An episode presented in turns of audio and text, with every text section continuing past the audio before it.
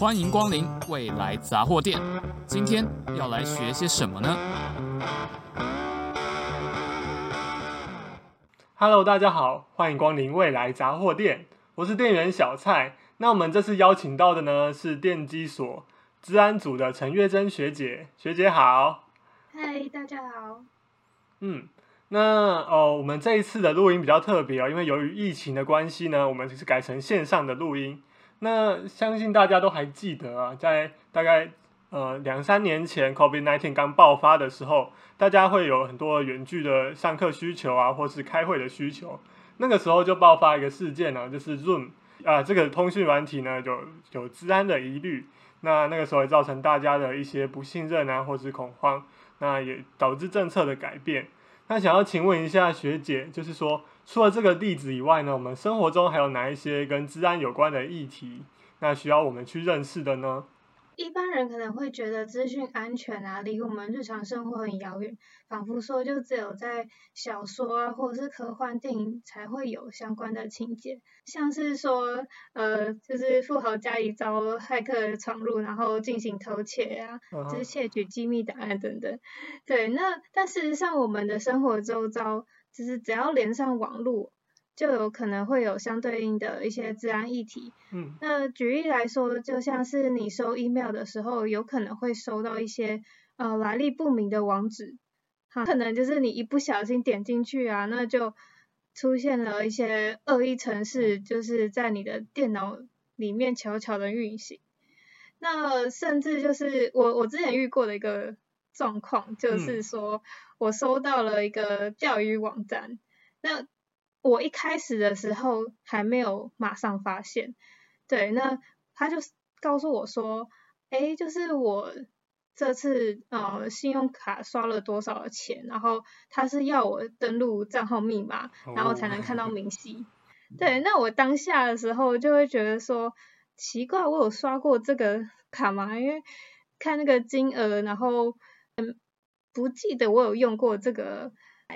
对啊，就很想要就是直接就是输入我的账号密码进去查到底是我到底是发生什么事嘛？因为我想说会不会是被盗刷？嗯，但是呃对，但是你要想哦，就是就是如果呢，就是你真的把你的账号密码给输入进去的话，那就很有可能你直接呃钱就被领走之类的。对，哎，应该说。很有可能就直接让对方知道你的账号密码是什么，因为那个是一个假的的网站，银行的网站，但是就是输入的账密可能只是他记录下来，让他下次犯罪的时候可以用这样子。对对，所以遇到这个状况啊，就是首先你要先去查平台呢，它的它一定会有写，就是一些声明嘛，他会说，呃，我们不会。就是寄给你说 Dear 呃、uh, everyone 这种很不明确的字，他会直接说哦、oh, Dear 某某某 Dear 陈月珍这样这样。嗯，就是电子邮件的开头，可可能就可以看出一点端倪。对对，这这是要注意的地方。然后如果不小心你真的把账号密码给输入进去的话，那就是建议你赶快更改你的账密。嗯。对，对啊，及时补救。嗯，好像除了电子邮件以外，一些社群软体好像也会有。我之前就有收到过，就是一个根本就很久很久很久没有联络的人，然后是外外国的朋友，他要寄一个那个很像 YouTube 的链接来问说，哎，这个是你吗？就是他链接里面里面里面人，但是我那个时候本来要点进去的话，发现哎不对哦，就是它好像是说你点进去的话，你的那个个人的资讯就被盗用。然后你这个账户呢，就会再发这种链接去给别人，然后这样很像是那种在一直 一直在一个一个骗一个的感觉，对吧？有，我好像有遇过。嗯，对啊，因为在台湾其实呃好像不是很光彩，就是我们是诈骗的大国嘛，诈骗集团根据地就是台湾嘛，对啊，所以我们生活中蛮常抽到这种钓鱼啊，还是网络这种攻击，然后。资讯还蛮容易外泄的，对啊，那想请问说，哎，还有什么其他的例子吗？哎，其实啊，就是刚刚不是有提到说台湾就 像诈骗大，不过这个这个往好处想，这也是为什么能够让台湾变成是呃培训治安的员很好的一个地 太多攻击了。对，就是尤其来自呃我们的邻近国家。哦，对对对对对。对，所以政府呢，就是近年来他就推动治安及国安，然后已经就是是二点零了。对。对啊，补充一下，就是我们在全世界的统计里面，台湾呢是受到恶意攻击的，就是密度的最高的地方，就是在台湾这样。那来源大家应该都知道，不用细讲。对。嗯、然后近期不是有发生那个俄乌战争吗？是。对，那其实网络攻击就占了很重要的一个位置，然后他们做的就是呢。就是瘫痪政府机关的网站啊，然后获取敌对的情资，然后让就是民生必必须停摆，这是一个新型的作战方式。那像是俄乌战争里面呢，他们就是。一有一个叫全球最大的骇客组织叫匿名者，oh. 他们当时候就是在 Twitter 呢公开表示说，他们要号召全球的 骇客针对俄罗斯政府进行攻击，这样子。匿名者就是那个会戴那种有胡子的面具的那那一群骇客嘛，对，对，对，对、嗯，很像科幻小说里面的感觉。除了匿名者以外，其实俄罗斯它本身的骇客能力也蛮强的。对啊，之前也会去干预不同的地方的选举啊之类的这种骇客的行为，很多是来自俄罗斯。其实看美国的一些电影就知道了。对，确实。嗯、那好，总结来说，就是资讯安全是什么？它其实就是用来保护敏感资讯不被呃未经授权的存取啊、揭露、篡改、中断或是损坏。不能动到我。就是你不应该动的资讯，这样子，就是我的资讯放在那里，就是好好，不能被我被我授权的人去碰到它，这样子。对，没错。嗯，好，那我们今天的节目呢，就会依序讲到说，诶，就是治安人员呢跟骇客分别会做哪些事情。那再来的话呢，就是说治安有哪一些范畴跟领域还有应用。那最后的话，学姐会分享一下说她之前在研究所修课的经验，让大家看看说，诶，如果在培训一个治安人才的时候呢，会有哪一些的考验跟一些学习的经历。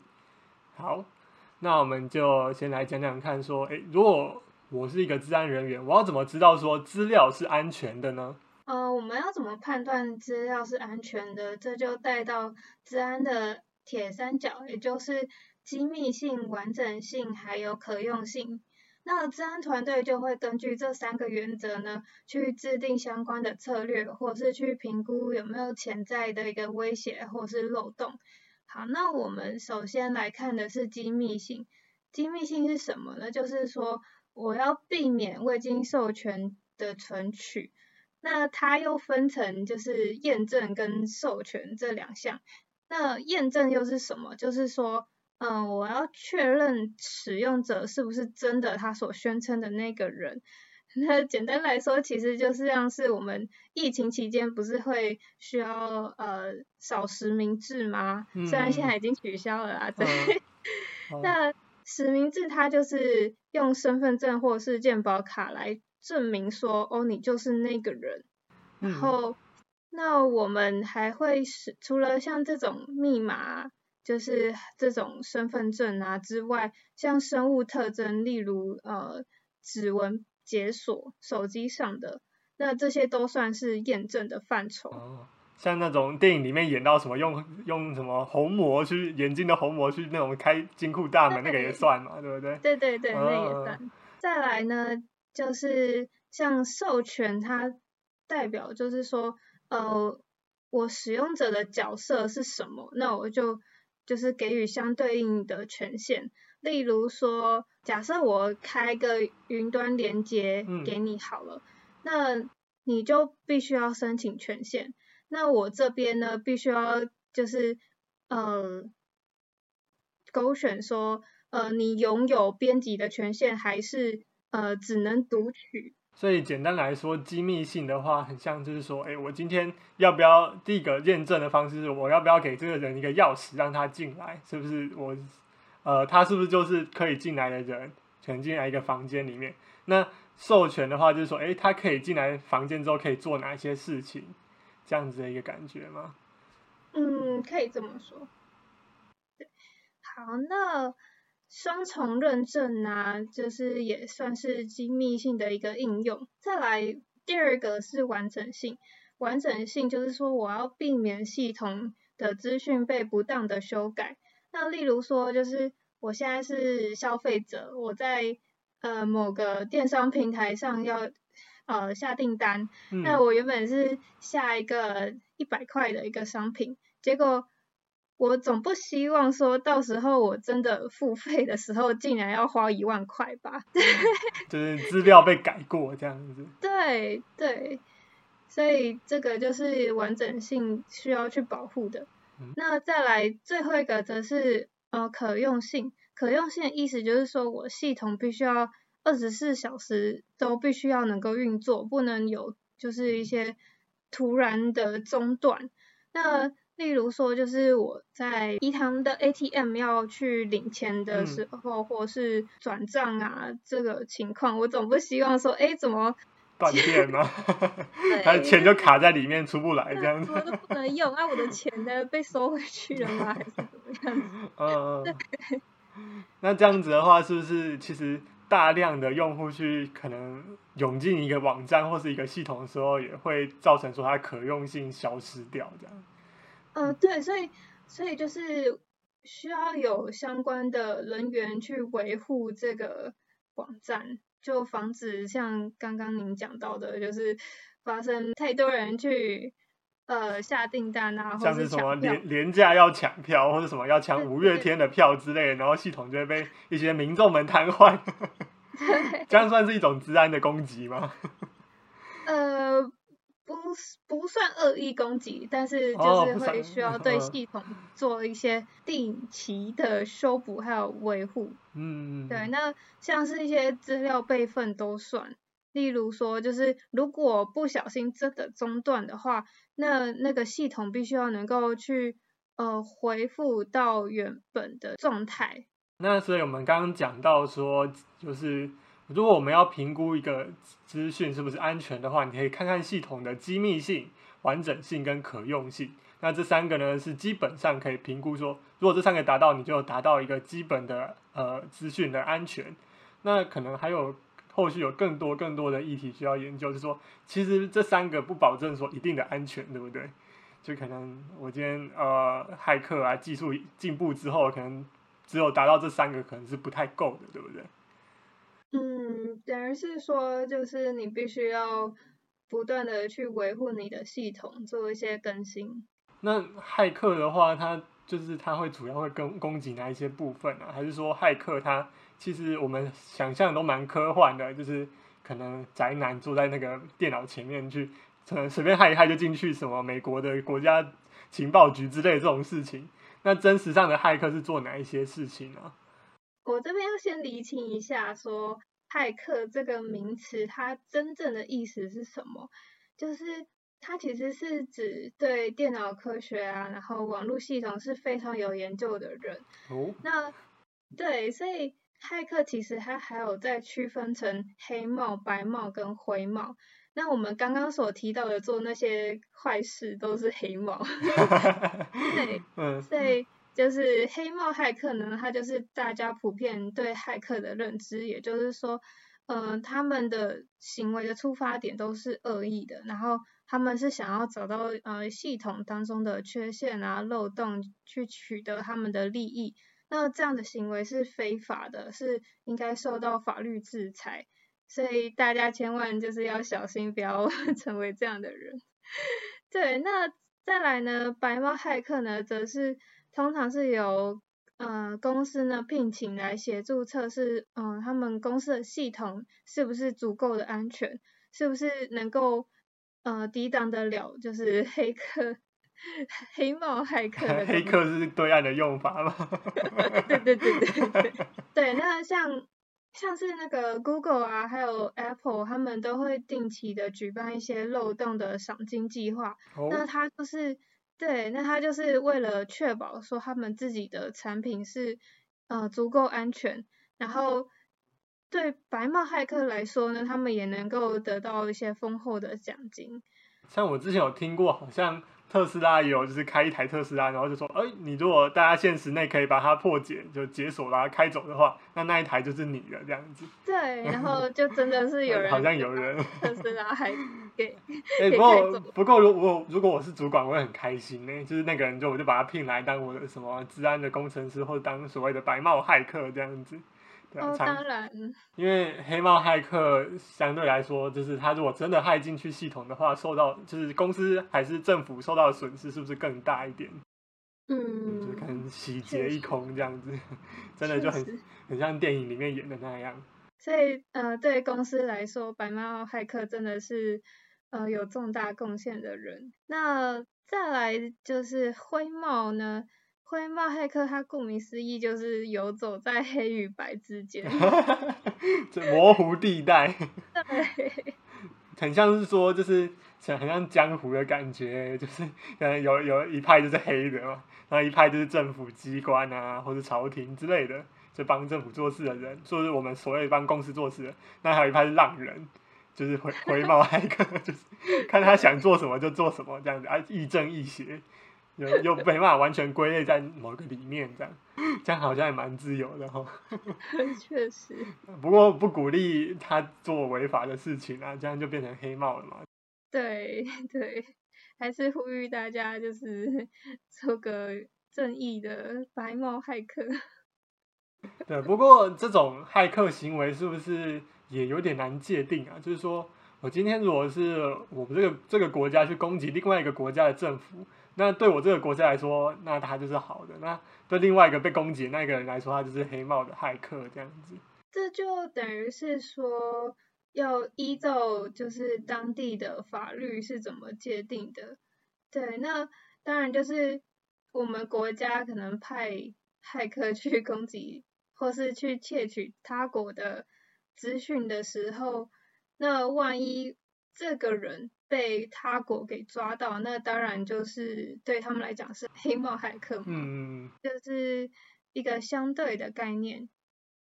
对啊，这样看起来世界上也没有绝对的正义之类的。那我们刚刚呢，就稍微讲一下说，诶，资讯的安全是怎么样被衡量的？那还有说，哦，骇客啊，他们会做哪些事情？那有分成黑帽、灰灰帽跟白帽这样子，就不同。做的事情不同呢，它就有不同的名字。对，那我们接着就想要聊聊看，说，哎，做资讯安全啊，好像有各式各样的面向，就是我们好像随随便便就有有可能资讯就外泄了，所以想要请问学姐一下，说，哎，资讯安全到底有哪一些类型？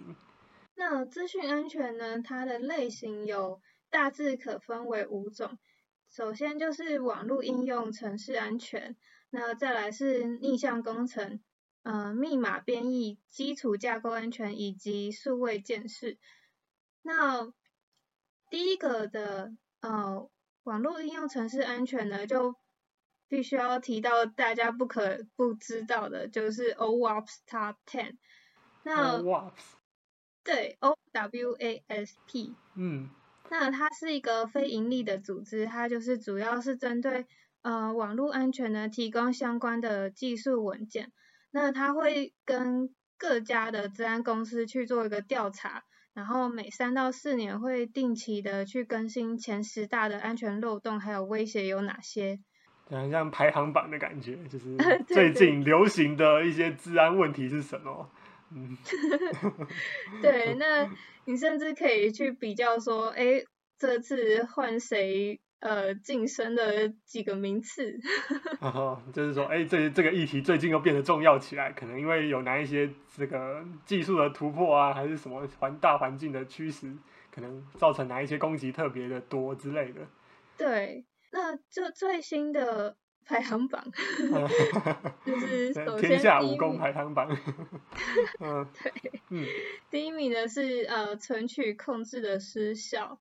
然后第二是加密失败，还有第三个是呃注入攻击。不过，嗯、呃，因为这些细项就是有很多呃内容可以说，所以如果有兴趣的话，可以再去呃查查看，就是 OWASP Top Ten。我们可以稍微讲一下说，就是存取控制失效是什么吗？就是说，网络的应用程式啊，在维护的时候，是不是就有很多不同的阶段？你就说，诶，我今天是使用者，我就可以用到哪一些地方？然后我今天如果是开发者，我就可以用到更后台的一些资讯嘛，对不对？那存取控制失效是不是就是说，就是哦，假设我今天是使用者，但是我用了某一些方法，然后去让我可以拿到更后台的资料，我可以拿到别人的用户的资料之类的这种事情呢？诶，对，那个是其中一个例子。嗯嗯，就是说，嗯，不该有相关权限的人，结果竟然能够，呃，越权去拿到，哦、就就拿到呃 admin 啊，就是最高权限的，呃，嗯、管理的管理的资料这样子。嗯、对对对，这个是其中一个例子。哦网络安全好像还蛮多可以讨论的，因为就是有一大堆事情嘛，就是应该说我们现在网络用到用在太多不同的面向了，然后就会有很多不同的攻击事件发生，是不是大部分也是在这一层？就应该说这个类型里面有很多不一样的攻击啊。对，就是光是在网络应用程式方面就有很多的攻击手法，甚至其实网络上也有一些。呃，蛮有趣的小游戏，它会带我们进行一些操作，那我们就可以依序的去了解，呃，OWASP Top Ten 这十项的呃实际状况到底是什么样子。哦，听到游戏精神就来了。对，对，这这个游戏就是可以让你循序渐进的破关。哦。这样子感觉就是对初学者来说，可以透过这个方式去了解，说自己对治安的议题有没有兴趣，这样子。对，呃，那个小游戏就是其中一个是叫呃 Juice Shop，就是果汁店。哦，听起来像儿童游戏的感觉。就是有兴趣的朋友可以在网络上搜寻。嗯，那学姐刚刚第二个讲到的是逆向的工程嘛？那逆向工程通常是要在做什么议题啊，或者研究之类的？呃，逆向工程呢，它主要是就是在对恶意城市进行分析。那就是现在蛮多的恶意城市啊，它都会有呃家壳去保护它自己。那它为了就是不要被呃我们治安人员啊，或是一些防毒软体那么快的去发现说。这个恶意城市它到底长什么样子？然后也就是也怕说太快被逆向，对，害怕被发现说他自己的城市码是怎么样运作的，对，所以他们恶这些恶意城市才会做家壳。家壳就是很像是包装过的感觉，包装过的恶意城市就是。包着糖衣的毒药，然后送到你的电脑里面，让你可能那个防毒软体一开始找不到这样子，没办法很快的扫扫出来。哦。对，就是我们治安人员如果一开始在进行静态分析的话，呃，我们是没办法针针对这种加壳的恶意程式去呃直接知道说这个恶意程式它是不是恶意程式，或是说它的运作长什么样子。对，所以一般的恶意程式可能没有加壳过的话，它是有可能有一些特征，说哦，这个看到某个特征就很像是就知道这个是一个恶意程式这样吗？对，我们会有相关的一个扫毒的工具。哦，是直接检视程式码之类的吗？还是说，呃、或是看类似像、嗯、呃有一个概念很像，就像是说呃我们看点 PDF，那我就知道是一个文件档啊，嗯、然后点。doc 对，类似像这样的概念。哦，那所以那个逆向工程的逆向是什么意思啊？嗯，简单来说就是我们要回推它这个这一阵段的城市码到底是在做什么。你可以想成说，就是某一个宝箱啊。宝物箱，那它不是上了很多层锁？嗯，那你要不断的就是把锁给解开、解开、解开。哦，然后再看到那个原本的样貌，或是把宝宝箱打开这样子。对对对。哦，这样就比较方便，可以就是扫读，就可能把它的壳拿掉之后，就可以看到城市嘛，然后就说哦，这是一个恶意城市，然后把它排除掉，这样吗？对。哦，学姐第三个讲到的是密码的编译，那密码编译的话，它是要处理哪一些内容啊？呃，密码编译它就是在就是针对你要传输的资料进行一些加密跟解密。那我可以稍微带到一下，就是像是古典密码学，就是最早的时候使用的呃密码长什么样子。我相信就是蛮多人听过一个叫凯撒密码，对，名字听起来挺古典的。对，那 简单来说，它就是原本的单字，像是 A B C D，那我就是规定说我要移动。呃，三个，就是 A 变成 D 这样子。对对对，那 A B C D 就变 D E F G 这样子。哦，就是简单的加密这样。哎，那个三就是呃，加密的人他需要保密的，不能让呃对方知道。哦，不知道不能让人家知道说我到底位移了几个，不然一知道之后，很快就有办法破解这段密码了。对，但事实上，大家看到 D F G 虽然看不出什么，但是当你是一个一整段文章的时候，嗯，就会发现说，其实还蛮容易破解。啊，真的哦。对，就是像是说一段文章里面，通常第一个字一定会是大写，然后，嗯，或是说。如果只有一个字，那也很有可能是 A。A 对。对对对。或是 I 之类的。对，那我们像是 the 就是 T E H，嗯，你你如果已经解到解到前面 T 跟 H，那第三个你还会猜其他数字 Z 吗？对。哦，所以就是说，我们现在的文法，不管应该主要英文的文法的话，会限制加密，它可能会让解这个加密变得简单一些，这样。因为就有迹可循。对，而且像英文单字，它不是就也只有二十六个字母？哦，对。那你如果去做统计，就是整个文章里面有多少个英文单字，那你再去比对说，就是，呃，因为一般的英文单字里面最常出现的可能是一这种，嗯，这种字母。哦。对，那你去把就是。这两个互相比对，就很容易知道说，哦，原来一被换成哪一个字母。哦，那这样子就算是用乱码的这种，可能 A 对到 Z 啊这种，或是 B 对到可能 G 之类的这种随便乱跳的，还是有可能被破解出来嘛？就做呃，这种就它就不叫做凯撒密码，对对对对对，对对对。那它那种方式就有其他的对应的破解方法。哦。所以古典密码学其实现在就比较不不常用了，这样子吗？对。哦。那古典密码学，我再举第二个例子，嗯、就是呃艾伦图灵。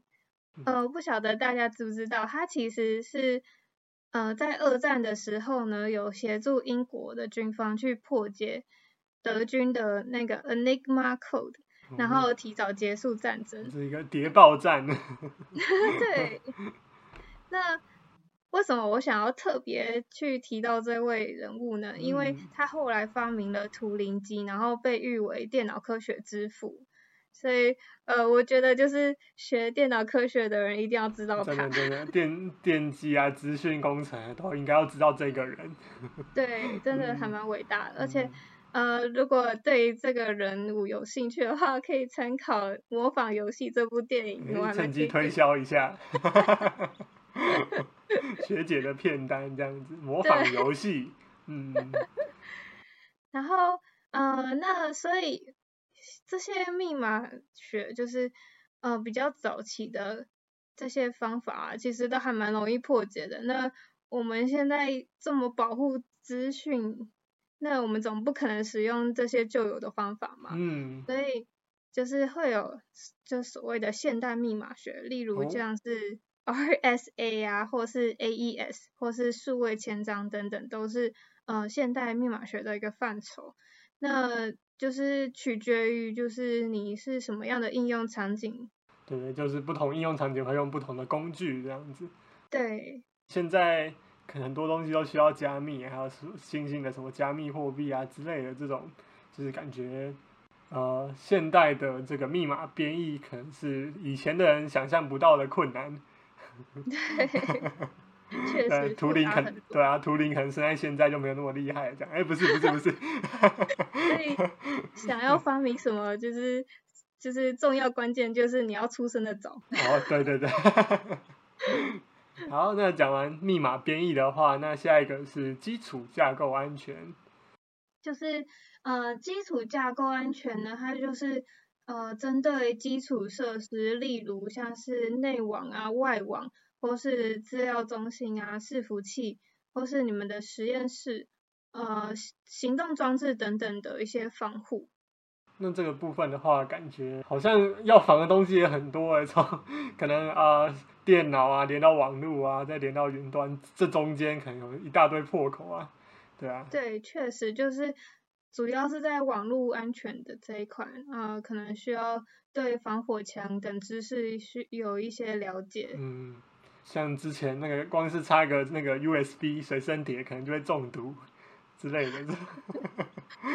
哦，尤其是呃学校如果需要去影印档案啊，最好还是不要拿着 USB，就是 到外面的 Seven 去影印，就是最好还是不要。对对对对。对啊，因为现在的骇客技术真是多到让人难以想象，所以关于资讯的安全的话，还是要多多的留意。那下一个是数位的见识，这也是最后一个了。数位见识的话，那有什么要就是关注的议题吗？呃，数位见识呢，我可以把它分成事件回应跟漏洞管理。那就是它是在监控啊，然后还有调查一些潜在的恶意行动，然后再针对他们去做一些弱点的扫描跟分析。那弱点呢，你就可以把它想成是就是嗯、未经修补的软体，它可能就会有一些就是相当多的漏洞，对。然后再针对这些弱点呢，依照一些风险的。评估啊，去做相对应的补救。嗯，像数位鉴识听起来，鉴识就是那种很像鉴识专家啊，然后需要去案发现场的感觉。对，啊、对，确实。哦。你可以想象说，就是电影里面那种的鉴识人员，他们是去命案现场，那个取一些、嗯、呃不同的线索之类的，去裁剪啊什么的。取取得一些什么指纹啊，这些毛发，嗯，对对对，那呃再拿回去去做进一步的分析，然后去呃找到那个攻击者是谁嘛？对，那数位鉴识你就可以想象说是，嗯、呃，我的电脑本身就是呃，就是一个案发现场，对 对对，对 嗯。那我就要去寻找说，哎，我要去收集这个电脑里面到底哪个地方死掉了。嗯嗯嗯，去找一些疑点啊、线索之类的，让我去看说到底是谁杀了电脑的某个部分，这样。可能听起来也蛮好玩的感觉，还是大部分的时候其实一无所获之类的，哎，这个好像不是，又不，这个也不是之类的。你可以说就是来当呃拯救。电脑的 专家。那这个部分的话，现在有哪一些发展吗？就是说，数位建设的部分有没有，就是可能因为最近的网络攻击之类，会变得更加重要之类的？还是说一直以来都有就是这样的攻击，所以其实它一直都很重要？呃，应该说就是数位建设，它是近期越来越热门的一个领域，主要是因为。呃，APT 它是这个标的式的攻击，也就是说，它会针对嗯、呃、电脑系统里面的某个呃漏洞去做攻击。那因为一般人其实他如果对电脑系统没有非常了解，他根本不知道原来就是电脑本身就有那样的漏洞。那攻击者他就是针对那个点去做攻击。哦。那所以。数位鉴识会越来越热门的原因，是为了防止就是有这样的情况发生，所以就会针对那样的弱点去做补强。哦，所以就等于说攻击力度加强了，所以说后续的监视人员也是需要变强一点，然后并且把这些漏洞可能的漏洞把它补起来，这样。对，因为像这些呃针对性的漏洞，就有点像是说，呃，你笔电当中的呃 C 槽里面的某一个路径，它其实是如果经过攻击者的一些呃，篡改就很有可能能够取得不他不该取得的权限，例如就是他从这个路径能够跳到能够取得密码的路径。哦，这样就蛮危险的。对对对，嗯、那这样的一个手法其实就是一般人是不知道的。好，那我们在这个部分呢，有简单介绍了一下，就是资讯安全的不同的类型，有网络应用程式的安全、逆向工程。那密码编译、基础架构安全跟数位建识。那接下来的话，想要请学姐分享一下，说就是之前在学校修课的经验。那关于治安的课大概是长什么样子呢？我自己还蛮推荐一个叫网络攻防这门课。我我觉得还蛮适合初学者的，因为呢，它可以学到像是网络前后端的治安防护啊，然后恶意程式的逆向分析。以及就是封包的分析，还有密码学，这些你都可以就是在各堂课去呃学习到。嗯，对，而且每一堂课都会有相对应的作业。那有什么有趣的经验吗？在上这堂课的时候？呃，那门课呢，就是我记得其中一份作业的其中一题，就是那那那堂呃那个作业是呃跟密码学相关的，然后。有一题它是用到图片引码术这个技术，那它呢就是给我们一个柴犬的一个照片，对，那我们就想说，呃，到底能够从这个柴犬的照片获取到什么样的隐藏的讯息？哦，所以就是有讯息藏在这个柴犬的图片里面吗？对，哦，对，那就是我们是没办法光从。它的呃内容就是图片内容啊，然后档名什么去找到就是隐藏的讯息，我们必须要就是呃安装一些工具，然后不断的去调整那个 RGB 的配置，然后才有可能就是让这呃就是当你调到某一个 数值刚好都对的时候，就才能发现说哦原来里面有隐藏的讯息在里面。听起来蛮有趣的。那像我之前有跟学姐先聊过，她好像她有跟我说过，就是她这个课里面呢，也有一个部分是要需要跟同学做网络的攻防的。对，这门课的呃有一个还蛮有趣的一个作业，就是说呃我们每个人都要自己写好网站，然后我们必须要呃去。尝试去攻击对方的网站，那 只要就是成功攻击对方的话，我们自己就可以加分。哦。那对方呢，如果他没有就是及时的去补救的话，然后其他人也一直去攻击他的话，他可能就会一直被扣，被扣到可能不止。当掉吗？对，对，我们的七十分是八十，如果我们只要成功的攻击对方，就可以得到。四分总分哦，这样子的话，好像攻击个五次就满分了嘛，对不对？对，你甚至可以就是超过一百分都没关系。哦，对，那这个蛮适合那种骇客来修的。对，那其就是里面呢，这个作业里面就是呃，其中一个例子就是说，嗯、呃，我们有规定每个人都必须要写留言板。对，那。就是所谓的攻击成功呢，就是一个例子来说，就是嗯，我们有没有办法，就是去修改呃其他人在留言区呃所写的内容，或是对，或是把他呃其他人的留言给删掉，嗯、呃，oh. 对，而且我们本身并不是呃那个。写网站的那个人，哦，就是说我今天如果害到人家网站里面，我就可以去他留言板上面留言就对了。诶、欸，主要是删除别人的留言。哦，删、哦、除，删除，嗯。对对对。嗯，这样代表说有入侵进去了，就是、有那个权限可以更改他的留言板，这样吗？对，这样的意思是说我们获得我们不应该得的权限。哦，嗯。因为照理来说，就只有写网站的那个人本身，他才能够删除，就是别人在他的留言区呃留言的内容。嗯，就等于说这个治安系统它的机密性就不见了，这样子被害进去了。哦，这堂课感觉蛮有趣的，对啊。对，而且我们还会有请，就是很多业界人士啊，像是呃一直在治安领域深耕的人员回来演讲。这样感觉，如果对治安想要探索或是有兴趣的人进来这堂课，应该收获都蛮多的。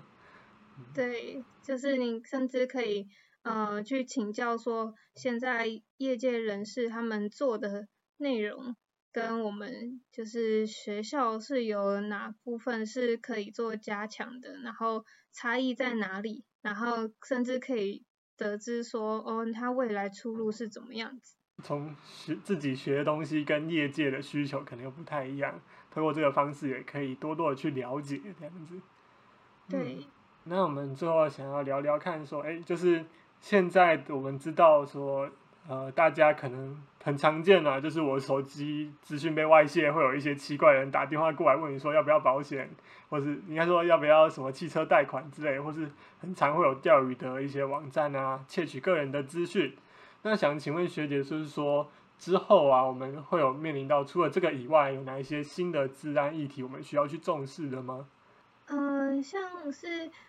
我们之前的攻击者，嗯，那他们主要都是单纯的窃取个人的账密，但是呢，呃，随着他们的技术不断的呃增强啊，那现在的骇客呢，他们反而都是以利益为目标进行攻击，然后攻击的范围更大，例如就是整个企业的供应链啊会被呃攻击掉。那就无法运作，或是甚至到国家这种国家机密、政府机关之类的。对对对。嗯、那因为企业呢，它总不可能就是呃一直处在被动的局面，就是说呃被打了才做相对应的防护，因为这样子可能防护不完。对啊，现在骇客又变多，然后他们的动机又不是不只是单纯是好玩，而是真的要跟你拿一些资讯的时候，可能就会加倍的认真这样子。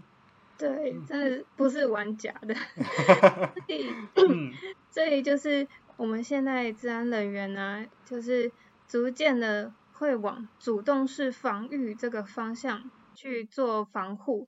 那主动式防御呢，也就是说，在攻击者呢，他在发动一些网络的行动进行破坏之前呢，我们就必须先把这样的一个行动给阻挡掉。那我们甚至可能会运用一些人工智慧的技术啊，AI 啊，或是数据分析，去加强说，嗯、我们去辨识什么样的行为是，呃，有可能是骇客的攻击手法。对，那我们会进行一些预测，然后去有效的去阻止，然后并做防护。哦，这样子感觉，治安人员跟骇客做的事情好像差不多，就是都是要找这个系统的一些漏洞，就是一个是想要把它补起来，一个是就是攻击它这样子。对，确实，所以就是看谁 最先。哦，对啊，比谁动作比较快这样。对，就是 主要还是看你是黑的还是白的。感觉治安这个议题好像一直在动态的变化，就是说一个新的技术出来之后，不管是攻击方或是防御方，都会有就是跟以前不一样的突破。那可能攻击方变强了，防御方也要有应对的手法。那防御方把这个城墙变得更稳固之后，攻击方又要有新的攻击手法去翻过这个墙，或者找别的地道之类的，来得到他想要的资讯。所以感觉治安的世界就是非常的动态变化，然后非常的多。不确定性跟可能性，我们今天呢跟大家有聊聊了，就是说，呃，一个资讯的安全有哪一些部分，就是机密性啊、完整性跟可用性，还有讲到说骇客的分类，黑帽、白帽跟灰帽。然后另外有讲到资讯安全的类型，还有让学姐分享了一下她之前的修课的经验。那最后我们有讲到说，治安未来可能会变成什么样子。那谢谢大家今天的收听，也谢谢学姐。那我们就下次见喽，谢谢大家收听未来杂货店，拜拜。